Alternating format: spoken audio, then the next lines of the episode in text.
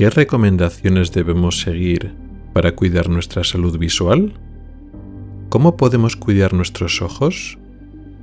Curiosamente, la mayoría de los consejos que podemos leer u oír no son tan relevantes y suelen carecer de las recomendaciones más importantes. Oculares, el podcast de salud visual con el oftalmólogo Rubén Pascual.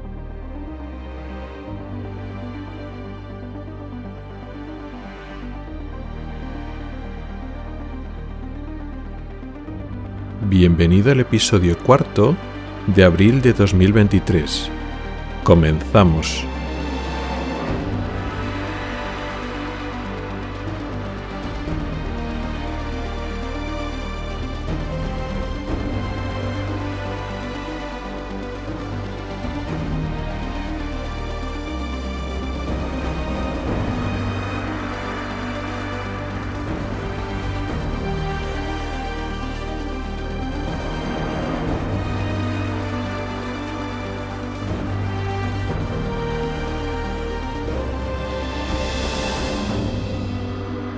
Hola y bienvenido al podcast de Ocularis sobre salud visual y oftalmología. Soy Rubén Pascual, oftalmólogo y divulgador a través de este podcast y del blog ocularis.es. Este es el episodio cuarto de la séptima temporada correspondiente al mes de abril de 2023. Y este episodio es la segunda parte del episodio del mes pasado de marzo donde hablamos de consejos populares sobre la salud visual y el episodio de hoy lo llamamos consejos realistas sobre salud visual, un poco contraponiendo lo que podemos leer en general, lo que se dice, lo que se cuenta de lo que es bueno para nuestros ojos, cómo podemos prevenir que tengamos problemas, cómo proteger la salud de nuestros ojos y hoy vamos a ofrecer una visión un poco más científica, un poco más desde el punto de vista médico, más documentada si lo podemos ver así, que no va a ir siempre en contra de todo lo que se ha dicho antes. Como dije en el episodio anterior, bueno, pues no todo lo que se dice es malo, hay que matizar cosas, pero vamos a ofrecer una visión diferente y veremos las diferencias entre lo que se suele decir, lo que se suele oír, lo que se sabe de culturilla popular y lo que en realidad es lo que viene mejor a nuestros ojos. Pero antes, en la sección de noticias, voy a hablar de un tema de un artículo científico que salió hace poco, a comienzos de este año, de 2023, que nos habla de una enfermedad relativamente frecuente de los ojos, que es el infarto del nervio del ojo, del nervio óptico, y su relación con un problema como la hipertensión arterial y concretamente la medicación y cómo utilizamos el tratamiento para controlar nuestra tensión, no la del ojo, sino la tensión arterial, y cómo puede influir en la aparición de este infarto del nervio óptico. Porque esta noticia de enero da un poco, no es un giro de 180 grados, pero añade una reflexión adicional a lo que tradicionalmente recomendábamos en esta enfermedad y para prevenir esta enfermedad. Y por último, en las preguntas de los oyentes, seguiremos hablando de cataratas. Ya comenté en su momento que cuando hice la serie de episodios de capítulos sobre la catarata, surgieron muchas preguntas.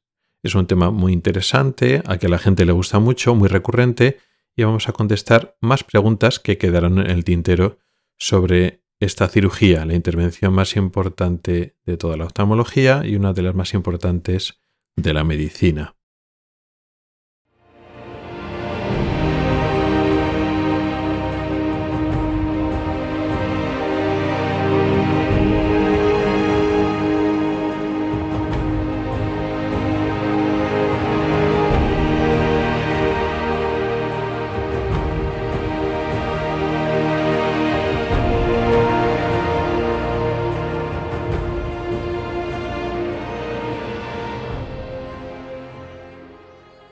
Hay una enfermedad que es relativamente desconocida para el público general, pero que es muy frecuente, relativamente frecuente, igual no tan frecuente como la degeneración macular asociada a la edad, o el glaucoma, o el desprendimiento de retina, pero es bastante frecuente. De hecho, es una de las causas más importantes de pérdida de visión irreversible. Es una enfermedad que no podemos tratar, sobre todo a partir de cierta edad, pero no siempre ocurre en personas del mismo perfil de la degeneración macular asociada a la edad, pues a partir de los 60 y muchos 70, 80 años. También, por supuesto, pero incluso personas de 50, 60 también sufren esta enfermedad del nervio óptico que le he llamado antes infarto del nervio óptico. Esa es una denominación que utilizamos un poco para entendernos, pero el nombre correcto de esta enfermedad es neuropatía óptica isquémica anterior. Un nombre un poco largo,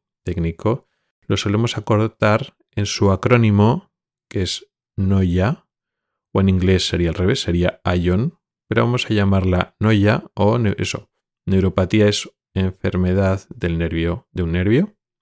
Óptica se refiere a que es el nervio óptico. Neuropatía óptica es cualquier enfermedad del nervio del ojo, que es un abanico muy grande de enfermedades. Si decimos que es isquémica, isquémica se refiere a falta de riego sanguíneo. Como es una isquemia aguda, pues la falta de riego sanguíneo es lo que llamamos infarto, infarto en el corazón, un ictus en el cerebro por falta de riego, pues también es eso, un, una isquemia. Bueno, pues en este caso se afecta no todo el nervio del ojo, sino la parte más anterior, la parte, el trocito del nervio que está justo dentro del ojo, justo pegado a la retina. Entonces se afecta la parte anterior del nervio óptico, neuropatía óptica anterior, pero es isquémica, no es una inflamación, no es inicialmente un problema de acúmulo de líquido, aunque luego sí que se acumula líquido, sino es un problema de riego sanguíneo, con lo cual es una isquemia. Y ahí viene el nombre. Bueno, pues esta noya, este infarto, este problema de falta de riego sanguíneo aguda al nervio óptico, es un problema, como decía, relativamente frecuente, que no se soluciona y que suele afectar mucho a la visión del paciente. Es unilateral, es decir, afecta a la vez a un ojo. Es rarísimo, voy a decir imposible, pero es rarísimo que ocurran los dos ojos a la vez, pero sí puede ocurrir en un ojo y un tiempo después, unos meses, unos años después, en el otro ojo.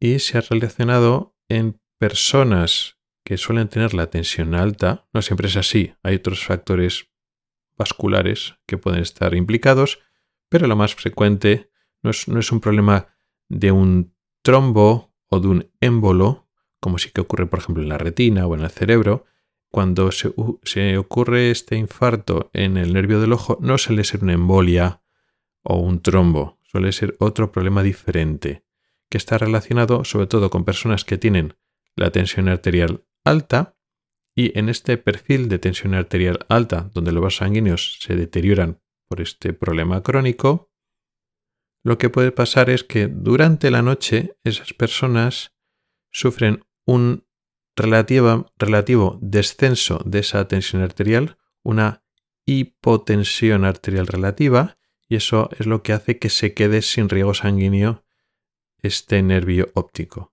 Y es muy típico que estas personas se acuestan con normalidad y cuando se levantan por la mañana, pues han dejado de ver bien por un ojo.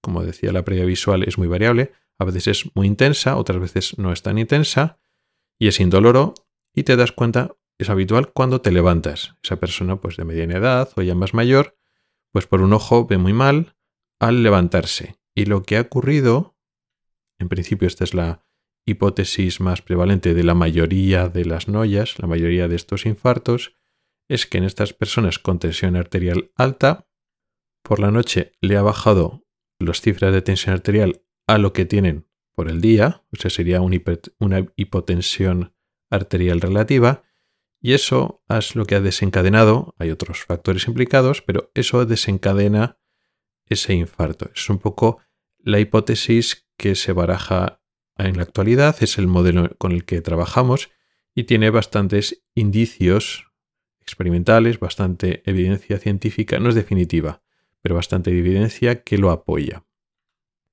La recomendación que había durante estos años es en estas personas que pueden tener riesgo a padecerlo, controlar ese factor, la hipotensión nocturna. Pero claro, ¿cómo lo sabemos?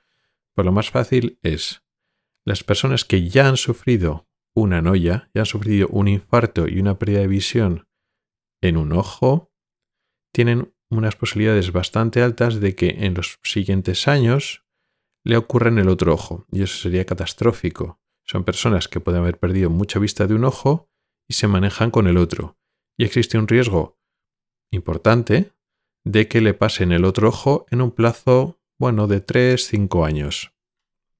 Como esas personas normalmente toman medicación para la tensión arterial porque son hipertensos, y sabemos, según el modelo, la hipótesis actual, que lo que pasa es que en estas personas le baja la tensión arterial por la noche y eso es lo que le produce ese problema en el nervio óptico, la recomendación que hemos ido haciendo hasta ahora estos últimos años es recomendar al médico de cabecera, mandarle un informe, una respuesta a la interconsulta, donde le explicamos al médico de cabecera o al médico que se encarga del control de su tensión arterial, de la medicación para la hipertensión, pues que ha habido este problema en el ojo, este infarto, este problema de riego sanguíneo, pues se debe a, pues eso, a la situación general de la, hipertensión arterial, con lo cual el paciente, pues cuanto mejor controle su hipertensión arterial a largo plazo, mejor, pero habría que evitar los picos de hipotensión nocturna, con lo cual Depende cómo se tome el paciente la medicación. Si el paciente se lo toma, por ejemplo, por la noche o por la mañana y por la noche, podría ser una buena idea retirarla por la noche y ponerla a otra hora del día. ¿Para que no te tomes la medicación justo antes de dormir? Para que durante las horas de sueño te baje mucho la tensión arterial. Esto ha sido la tendencia durante los últimos años. Pero ha salido un artículo científico en enero de este año, de 2023. Pondré en las notas del programa el enlace a este artículo para el que quiera saber más, donde pone en tela de juicio este consejo general. Y es que el control de la tensión arterial en los pacientes hipertensos, la medicación que utilizamos para controlar esta enfermedad, no va encaminada principalmente a los problemas oculares, no. Principalmente es para ir controlando y reduciendo la, mortalidad y la morbilidad cardiovascular. Problemas en el corazón, problemas en el cerebro y problemas en otros órganos, digamos, más vitales que el ojo. Sin querer quitar importancia al tema de la visión, que es muy importante para los pacientes, pero bueno, el cerebro también es importante, el corazón es importante, hay que pensarlo todo en su conjunto. Y el caso es que existen un grupo importante de personas que tienen picos de hipertensión arterial por la noche y que eso aumenta su mortalidad, el riesgo de morir por un evento vascular de estos, por un infarto en el cerebro, por un infarto en el corazón y de morbilidad, de tener una enfermedad, una secuela grave por culpa de esto, ¿no? Por un problema sobre todo estoy hablando del cerebro-corazón, pero también en otros órganos importantes.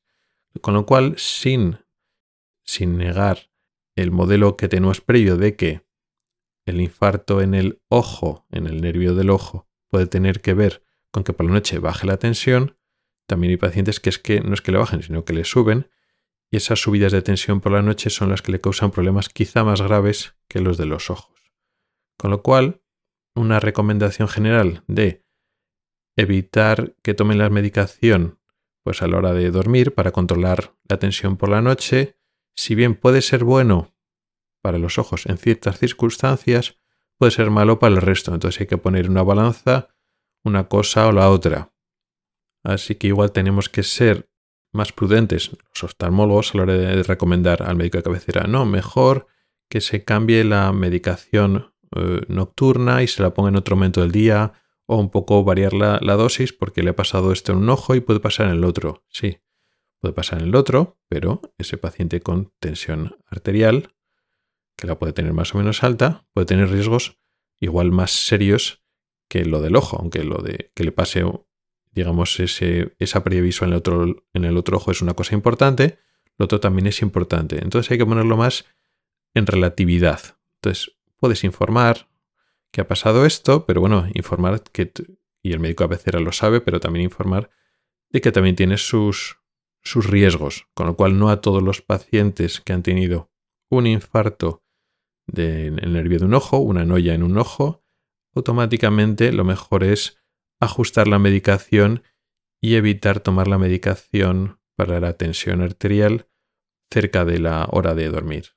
No, igual en algunas personas es mejor mantenerla y controlar la tensión arterial por la noche a pesar de lo que pase en el ojo.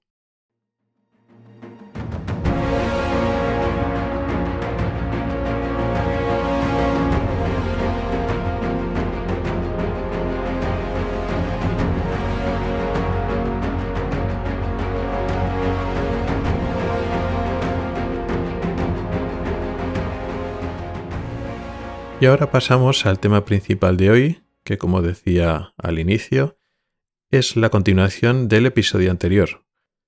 Con lo cual, si no lo has oído, te recomiendo que lo oigas. Voy a ir no exactamente punto por punto, pero más o menos partiendo en las diferentes secciones o temáticas o áreas de los consejos que se dan normalmente, de lo que estuve hablando en el mes pasado, revisarlo con ojo crítico hasta qué punto es relevante o no y luego también propondré otros consejos que no se dan, que no se han mencionado en el, en el episodio anterior, de que no se mencionan, digamos, en los consejos populares que podemos leer y oír, en los medios generalistas incluso, especializados, y ver un poco por qué es importante resaltar lo que otros medios o lo que se puede oír pues no resaltan. Comenzando con los consejos sobre la dieta y ejercicio. Pues como decíamos en el episodio anterior, muy bien para la salud en general, pero no pensemos que van a hacer maravillas en los ojos. Las evidencias científicas de lo que puede mejorar la salud visual, pues el hacer ejercicio, la dieta, son relativamente limitadas. Sí que es cierto de forma indirecta, las personas que tienen pues enfermedades asociadas a llevar un estilo de vida no sano, aunque siempre estamos aquí generando la cara genética, pues personas pues eso, con obesidad, con diabetes, con lo que se llama síndrome metabólico, el sedentarismo, pues efectivamente producen enfermedades en todo el cuerpo y enfermedades concretamente de los ojos, por la retinopatía diabética, por ir a la igual la más importante, más relevante? Pues lógicamente, pues si tomas, llevas una vida sana, una vida pues donde controlas tu dieta, donde haces ejercicio, tienes menos riesgo de tener diabetes. Por lo tanto, pues no vas a tener riesgo de complicaciones de esa diabetes. Sí, eso es cierto, pero la relación es más o menos indirecta. Una persona que no tiene diabetes y tiene miedo, pues eso, de la degeneración macular asociada a la edad, porque en su familia hay y se va haciendo mayor y está en la edad de sufrir esta enfermedad. Bueno, pues si tomo una dieta sana y hago ejercicio, esto va a prevenir mi enfermedad. No está tan claro. Hay indicios que sí, hay estudios poblacionales que hablan a favor de ello, pero tampoco está muy claro. Y de forma individual, la carga genética y otros factores que no controlamos tiene más peso que el hecho que, que tú lo hagas. Entonces, ¿está bien estas recomendaciones? Porque son buenas para la salud general, con lo cual no me voy a oponer a que en cualquier contexto se recomiende llevar una vida, un estilo de vida sana en este sentido, de dieta y ejercicio, pero no nos emocionemos y pensemos que esto tiene una implicación directa en la prevención y control de enfermedades de los ojos, porque en principio no es así, ni en la degeneración macular asociada a la edad, ni en las cataratas, ni en el glaucoma.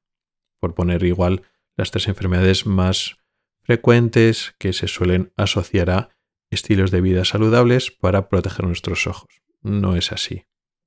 Sí tiene más trascendencia en el tema del tabaco, la relación entre degeneración macular asociada a la edad, es decir, ese deterioro del centro de la retina, debido pues sobre todo a, a, los años y a la cara genética, sí que tiene más relación directa con el tabaco. El tabaco sí que empeora el pronóstico de esta enfermedad. Con lo cual, el consejo de no fumar sí que va más directo en el contexto de la salud visual, porque además el fumar también predispone a otra enfermedad que se llama enfermedad de Graves una enfermedad que tiene que ver con, los con el tiroides y una inflamación de los tejidos alrededor de los ojos, los párpados, los músculos y la grasa que hay en la órbita, en la cuenca del ojo. Volvemos a lo mismo. Si fumas, lo más probable es que no tengas esta enfermedad. Pero las personas predispuestas a tener esta enfermedad lo puede desencadenar. Con lo cual ya hay varios indicios directos de que el tabaquismo está relacionado con enfermedades de los ojos.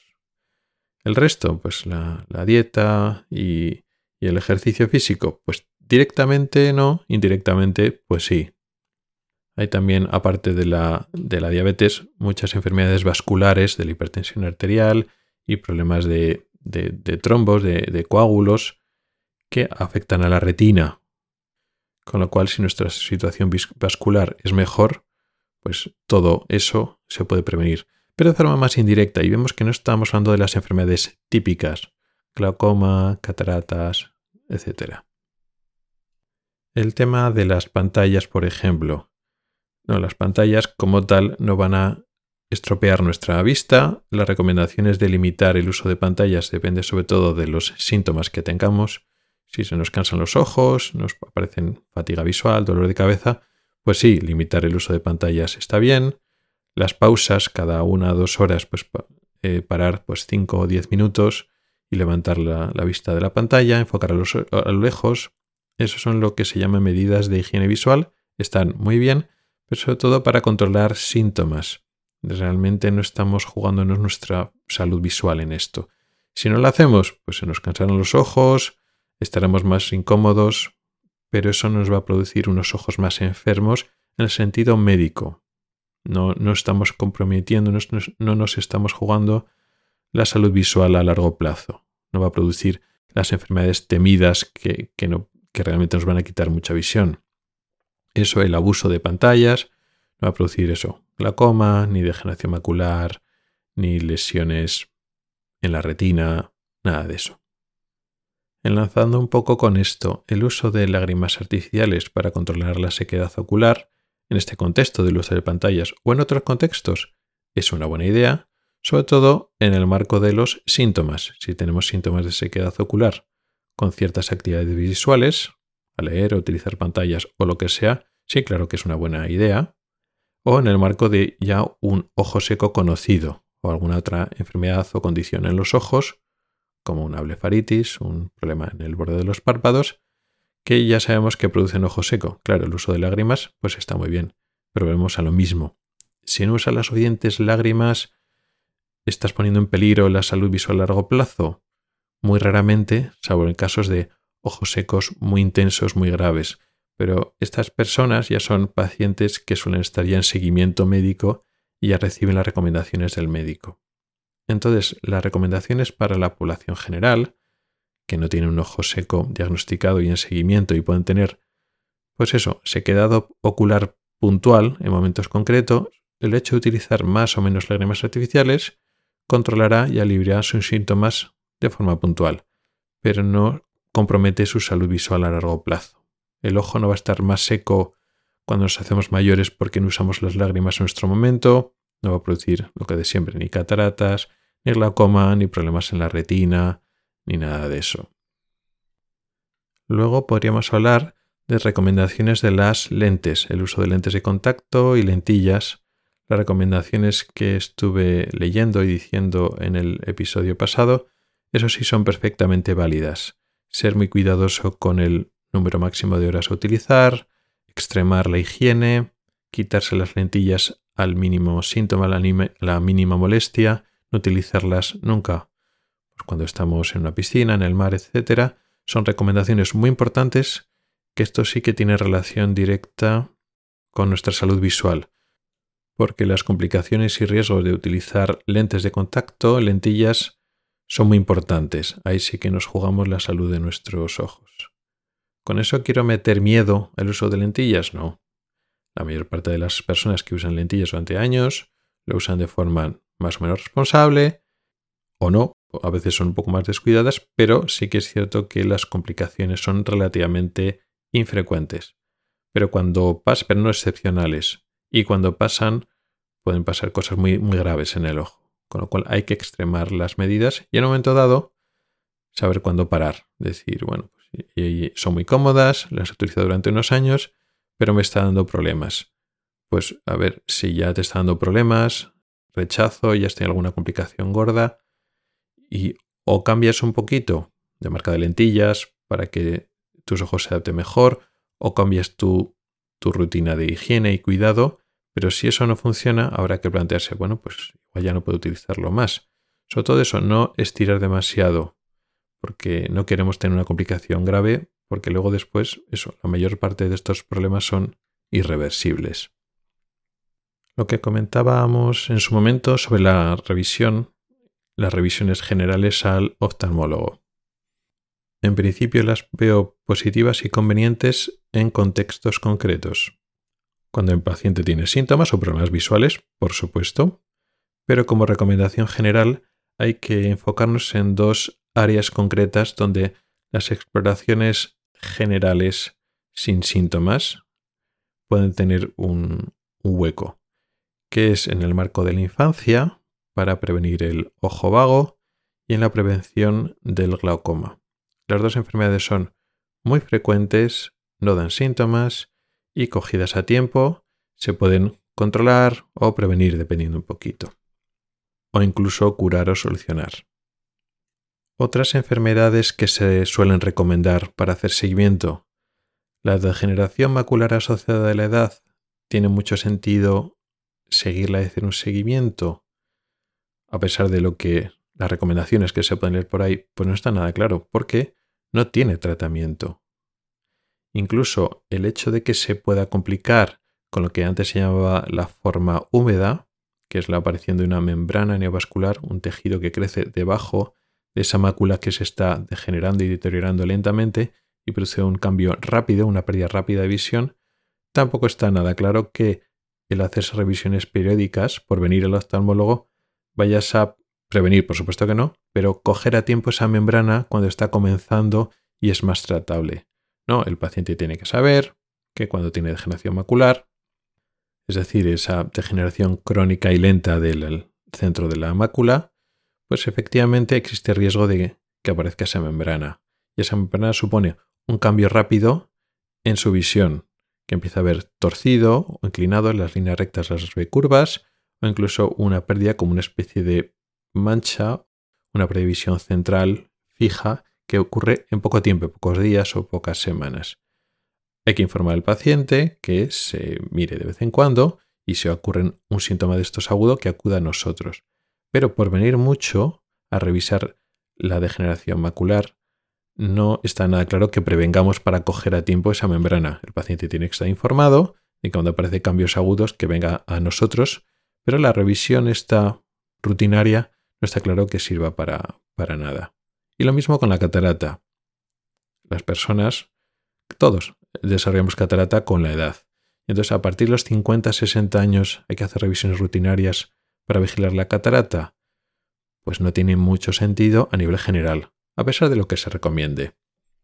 Al final, en general, la aparición de las cataratas es una cosa progresiva, lenta o muy lenta en muchos casos. Otros, en otros casos, pues en tipos concretos de cataratas puede no ir tan lento y en pocos meses pues crece rápidamente, pero es algo que el paciente lo nota. Bueno, pues cuando el paciente nota pérdida visual o otros síntomas, deslumbramiento con las luces por la noche, pues puede acudir a nosotros. Pero no, no es que la catarata se vaya a pasar desapercibida y entonces hay que venir. Eso en general. Hay casos de pacientes que ven bien por un ojo y por el otro ven muy mal y para cuando viene la catarata es muy madura, muy dura y es más difícil la cirugía, sí. Esos pacientes en concreto, si hubieran venido antes, pues le hubiéramos diagnosticado la catarata, le hubiéramos recomendado operarse la catarata antes, sí, puede haber excepciones concretas. Pero volvemos a lo mismo, igual hace falta que sea un oftalmólogo en que le diagnostique, sino que llegue la información a la población de que, oye, si no ves por un ojo, ven, al, médico, ven al oftalmólogo, no lo dejes pasar, aunque te manejes con el otro.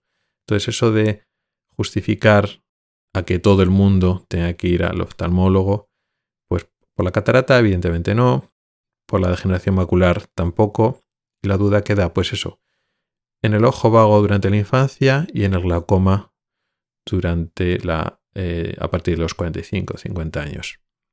En este contexto, puestos a hacer una, revisión, puestos a hacer un, estudio, un cribaje de las personas sanas para descartar que un niño tenga ojo vago o una persona ya a partir de cierta edad tenga la tensión alta, es mejor que sea el oftalmólogo.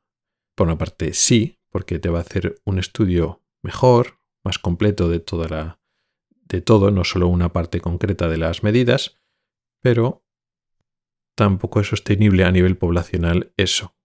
Entonces puede tener sentido que otros, otras categorías profesionales que no es el oftalmólogo, pues como el óptico optometrista o revisiones de enfermería, puedan suplir eso y puedan, digamos, actuar de screening, de cribaje poblacional, pues igual tiene un sentido más realista. Que no quiere decir que en un momento dado, en personas que así lo quieran o se lo puedan permitir, o sobre todo en personas que tienen más factores de riesgo, que se les recomienda más que vayan al oftalmólogo. Hasta aquí hemos ido repasando un poco los consejos generales que se oye, se dice, que son los que analizamos en el episodio anterior y aquí es donde he propuesto un poquito el cambio, qué es lo que teníamos que decir realmente. Pero quedan otros elementos, otros consejos que no se suelen tocar, que no entran dentro de los consejos habituales sobre salud visual, sobre los ojos, que me parecen importantes. Hemos dicho que durante la infancia el tema es el ojo vago, que hay que hacer revisiones porque muchas veces no da síntomas. El estrabismo, pues si a un niño torce los ojos, pues evidentemente hay que ir al, al médico, al oftalmólogo. Y a partir de cierta edad, pues hay que tomarse la tensión de vez en cuando, a partir de los 50 años y a partir de los 65 o 70 puede aparecer cataratas puede aparecer degeneración macular. Si hay cambios deterioros rápidos de la visión, hay que ir pronto. Y los cambios crónicos, pues si uno ya va perdiendo vista y no se maneja, pues también habrá que evaluarlo. O sea que a partir de cierta edad, pues lo del tema de la tensión arterial, de la tensión ocular, que hay que tomárselo de vez en cuando, aunque no tenga síntomas, y luego actuar cuando hay pérdida visual, síntomas visuales sin demorarlo. Vale, esos serían un poco los consejos. Pero en la Edad Media, entre digamos la infancia, adolescencia y a partir y entre los 50 y 60 años, ¿hay algún consejo que tengamos que hacer? En esa edad media del adulto, el adulto joven, sin entrar ya a partir de cierta edad, ¿qué es lo que pasa? ¿Cuáles son las cosas más importantes que amenazan la salud visual y cómo se puede prevenir? ¿Qué recomendaciones damos a esta, a esta etapa a este grupo de población. En esta edad media de la vida, aparte de la diabetes, pero los diabéticos es un grupo aparte que hacen sus revisiones aparte, quitando aparte la diabetes, lo peligroso son los traumatismos, accidentes laborales y los accidentes deportivos, actividades al aire libre. Con lo cual, los consejos que tenemos que dar a esas personas en concreto es insistir en los peligros que existen para los ojos en ciertas actividades profesionales laborales, accidentes laborales y también ciertas actividades, deportes y otro tipo de actividades al aire libre que implican riesgo de traumatismos a los ojos. No es súper frecuente, pero es que tampoco es rarísimo. Y entonces una persona entre, por poner ya edades, entre los 15 años y los 50 años, 50-55 años, como las causas de pérdida visual evitables, hablo evitables porque hay enfermedades, sobre todo a partir de los 40-50 años, problemas vasculares, pero no son tan fáciles de evitar con consejos generales. Pero como causas evitables, en esta edad media del, del adulto joven o de mediana edad sin entrar en la tercera edad, son eso, los traumatismos. Un accidente, algo que te golpea, algo que se te clava en el ojo y el pronóstico es muy variable, pero a veces es muy malo. Aquí hay que insistir en todas las profesiones, en todos los trabajadores que tienen ese tipo de riesgo, tener muy claro las gafas de protección y otros comportamientos o otras actividades preventivas para evitar eso, porque que se te clave algo, una cosa que te puede saltar o golpear, pues en la frente, en la mejilla, en el resto del cuerpo, que puede ser, bueno, te puede causar una lesión más o menos menor, en el ojo te hace un auténtico estropicio. Y lo mismo o más si cabe en las actividades no laborales, porque ahí no están regidas por un reglamento de seguridad laboral, sino bueno, pues son cosas que tú puedes hacer y que se te puedan clavar cosas, saltar cosas o manipulando algo, jugando o haciendo actividades y otra persona, pues eso, un palo, cualquier objeto, romo o con punta, con filo, con corte, puede causar lesiones muy graves en los ojos.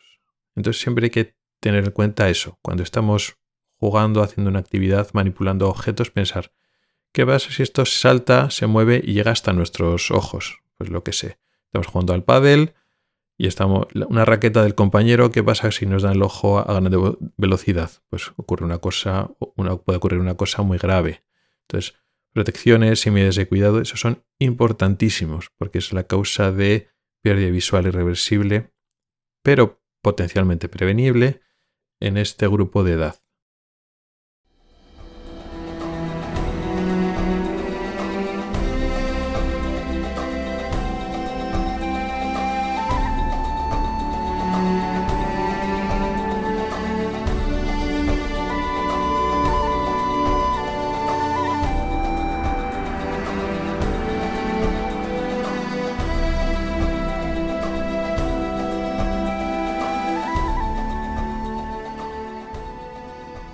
Y llegamos a la última sección, que es como siempre la de preguntas de los oyentes. Como decía en la introducción, vamos a seguir con el tema de las cataratas. Quedaron varias preguntas sin contestar. Creo que venían todas estas del grupo de, de Telegram. Así que si no tienes muy fresco el tema de las cataratas, te recomiendo que vuelvas a repasar esos episodios. De hecho, los dejaré en las notas del programa porque ya las preguntas ya son bastante concretas y no excesivamente técnicas, pero van un poco al grano. Y no voy a aburrir explicando otra vez los, los conceptos básicos de la cirugía de la catarata. La primera pregunta habla de los algoritmos para el cálculo de las lentes. Cuando quitamos la catarata, la sustituimos en nuestro cristalino natural por una lente artificial y tenemos que calcular la potencia de la lente. Eso se hace midiendo la potencia de la lente que queda en el ojo, que es la córnea, y la longitud del ojo, los milímetros, la longitud que existe entre el vértice corneal, el punto más que más protruye de la córnea, y el centro de la retina de la mácula. Esa medida, esa longitud axial, que puede ser 22, 23, 24 milímetros, puede ser más pequeño en caso de ojos hipermétropes, más largo en el caso de ojos miopes, se relaciona con la curvatura de la, de la córnea central, en los 2-3 milímetros centrales. La pregunta era muy concreta y venía dirigida sobre las personas que se, se habían operado antes de miopía o de astigmatismo o de hipermetropía, gente que se había operado la córnea, con lo cual se había cambiado, cambiado la curvatura anterior de la córnea en ese tipo de cirugía refractiva corneal, con lo cual las medidas de la curvatura corneal están muy alteradas por esa cirugía previa. Y entonces eso, ese cambio, esa cirugía previa, cambia las, los cálculos que hacemos para obtener cuál es la lente que necesita esa persona tras la cirugía de la catarata, esa lente intraocular. Es necesario de obtener los valores previos de esa curvatura corneal antes de la cirugía, eso es lo que se llama queratometría corneal previa a la operación esa antigua de la miopía para operar ahora de cataratas. Bueno, esto la vez es que ha ido cambiando con el tiempo. Antes era casi imprescindible y si no tenías eso era muy difícil calcular qué lente había que poner para operar de cataratas. Ahora ya no es tan difícil. Se sigue recomendando si se puede tener la topografía, los valores previos de cómo estaba la córnea antes de la operación esa en la córnea, pero ahora tampoco es tan necesario. Hay otros sistemas, otros cálculos que sin tener esos datos previos a la, operación anterior nos permiten calcular qué lente tenemos que poner para después de la cirugía de la, cataratas sin que haya tanto margen o tanto riesgo de, error que antes. Y esto sigue mejorándose no solo por la forma que tenemos de calcular, sino que tenemos formas de estudiar cómo está el ojo para hacer mejores cálculos, con lo cual ahora ya no es tan importante, tan imprescindible como hace unos años y se prevé que dentro de unos años sea cada vez menos importante. Otra pregunta viene sobre el futuro de estas operaciones de cataratas. ¿Se automatizará el proceso? Pues eventualmente en un futuro probablemente sí. Ahora lo más parecido a una mayor automatización que era la catarata con la técnica de láser femtosegundo, pues está siendo, a pesar de lo que podemos leer por ahí, un poco un fracaso o una decepción. Después de tantos años de desarrollo no está consiguiendo una superioridad con la cirugía convencional, que es más barata, menos incómoda para el paciente y encima tiene menos riesgos para el paciente. Ya ni hablar del precio, porque es carísimo el láser femtosegundo. Pero eventualmente la cosa evolucionará, no sé si a través del láser femtosegundo o probablemente sea otra tecnología, al final pues irá mejorando la tecnología de forma que llegue un momento dado que supere al cirujano humano. Yo creo que sí, y además eso será bueno para los pacientes sobre todo, y por qué no para decirlo, también para los oftalmólogos, aunque ahora no lo veamos así. Pero parece que quedan unos cuantos años yo creo que acabaré toda mi vida profesional, que todavía me queda unos cuantos años, sin ser sustituido por una máquina. Y tengo dudas de que cuando me operen de cataratas, si tengo suerte y llego, también tengo dudas si al final a mí me operará por completo una máquina. La penúltima pregunta hace referencia al estudio previo antes de la cirugía de la catarata. Aparte de la exploración oftalmológica convencional, de que te miren pues, con una hendidura, te miren el fondo del ojo, te diagnostiquen la catarata y te lo expliquen, y se decida pues, qué ojo se opera, si se operan los dos, primero uno, primero el otro. Aparte, como pruebas especiales está lo que he comentado antes de calcular la lente que hay que poner en sustitución al nuestro cristalino, que eso se llama biometría.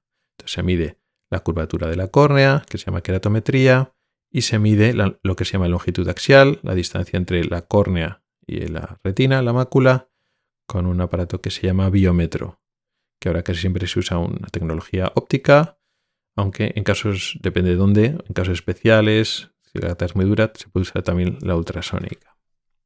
Se usa de rutina el conteo de células corneales o, digamos, se examina la cara posterior de la córnea donde hay una capa de células que se llaman endoteliales?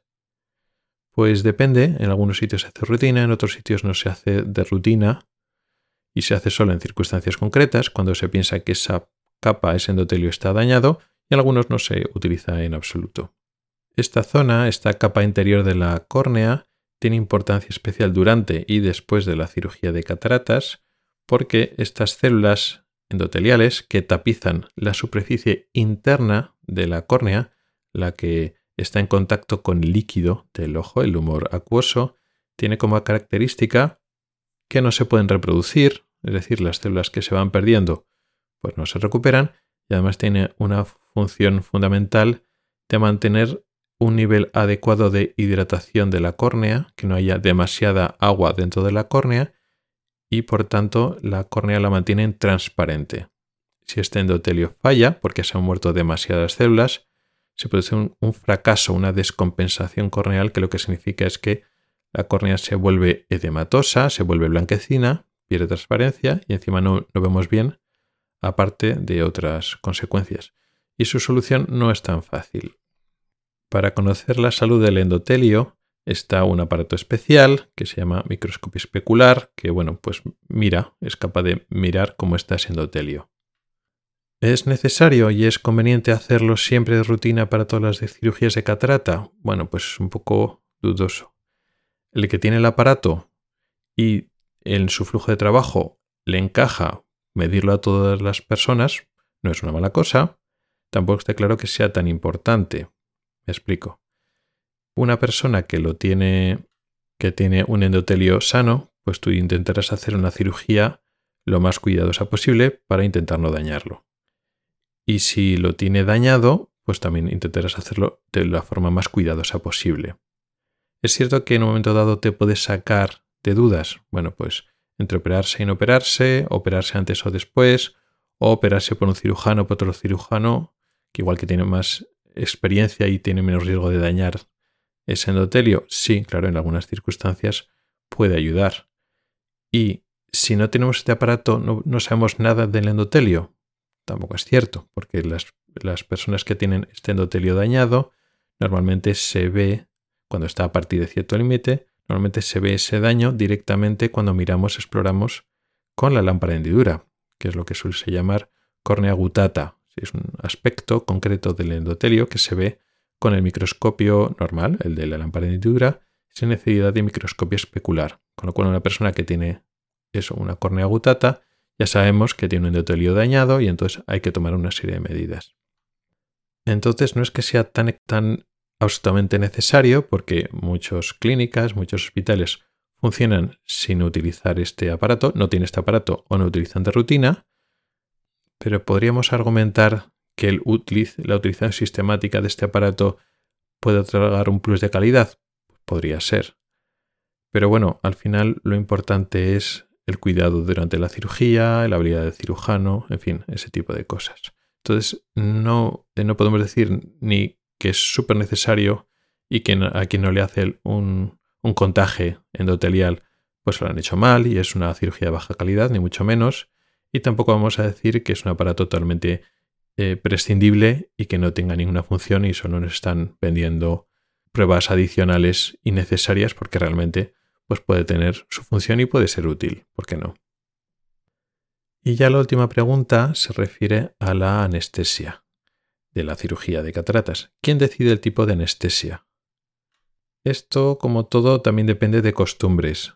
La costumbre general es que la anestesia tópica en gotitas y sin inyecciones ni nada es lo más general en casi todo el mundo y esto puede ser más extremo en más sitios que en otros. En algunos sitios la tópica lo domina todo, casi todo, y se pasa directamente de la tópica, y si no colabora con la tópica, con las gotitas, directamente a la anestesia general. Y no se contemplan anestesias intermedias de locales, pero no tópicas, donde el paciente está despierto y se pone una inyección en la zona de los párpados o que llegan hasta detrás del ojo para, pues eso, controlar el dolor y los movimientos oculares de forma más efectiva que las gotas, pero también a costa de un riesgo o un poco más de incomodidad en cierto sentido. Al final quien lo decide es el cirujano en función de, bueno, sus costumbres, sus preferencias, pero sobre todo de cómo está el paciente, cómo de colaborador está el paciente. En general, para pacientes medianamente colaboradores, no hace falta hacerlo perfecto, casi todos prefieren anestesia con gotas tópica con más o menos incluso sedación o un pequeño tranquilizante para controlar la situación, pero como tal el ojo, controlarlo solo con gotas. ¿Eso significa que si nos hacen anestesia local con pinchacito está mal? No, ni mucho menos. Es una opción que ha sido válida, ahora está más desplazada por la tópica, pero sigue funcionando muy bien. En función de esto, a veces se sale, o a veces no es por esto, a veces el paciente sale con el ojo tapado después de la cirugía de catarata, a veces no. Puede ser por esto, por, el tipo de anestesia. Si utilizas tópica, no hace falta. Con gotitas no hace falta taparte el ojo por el tema de la anestesia. Pero si te han utilizado, si han utilizado un tipo de anestesia, lo que se llama perivulvar, retrovulvar, es decir, local pero inyectada, pues a veces estás con el ojo tapado unas horas porque no puedes parpadear. Entonces, para controlar que no se te quede el ojo seco. Pero a veces también te tapan el ojo no por el tema de la anestesia, sino porque pues, puede haber un daño un poco mayor del epitelio, es decir, a la hora de hacer las incisiones de, en la córnea, pues el epitelio ha quedado un poquito más dañado y entonces para evitar molestias, pues se tapa el ojo durante unas horas, o también a veces por costumbres, pues una persona tiene más dificultades, por la causa que sea, de no controlar que sabía tocar el ojo, pues se pone un parche, un tipo de oclusión en el ojo durante un tiempo para evitar que el paciente se manipule y se apriete el ojo. O sea que hay varias situaciones en las cuales pues el, oftalmólogo, el cirujano puede decidir que es conveniente tapar el ojo. Aunque sí que es cierto que ahora ya la tendencia es en general pues se tapa menos, bastante menos que antes. Muchas veces no se tapa nada absoluto. Cuando se tapa, muchas veces se tapa pues unas horas.